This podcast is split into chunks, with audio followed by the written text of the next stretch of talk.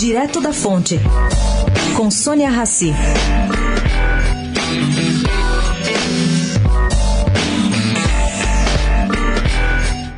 Há três décadas, o Festival Internacional de Curta-Metragens de São Paulo, tocado por Zita Carvalhosa, acompanha as transformações no audiovisual e no mundo.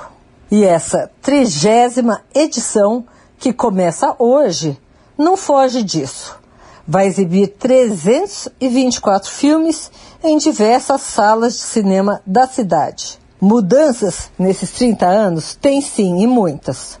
Hoje, graças à internet e ao streaming, a organização teve acesso a 40 mil curtas internacionais e brasileiros, que são inscritos a cada ano. Essa evolução, segundo explica Carvalhosa, não foi apenas tecnológica. Hoje, muito mais mulheres assinam a direção dos curtas. Negros e indígenas também marcam cada vez mais presença nesse universo. Sônia Raci, direto da fonte para a Rádio Eldorado.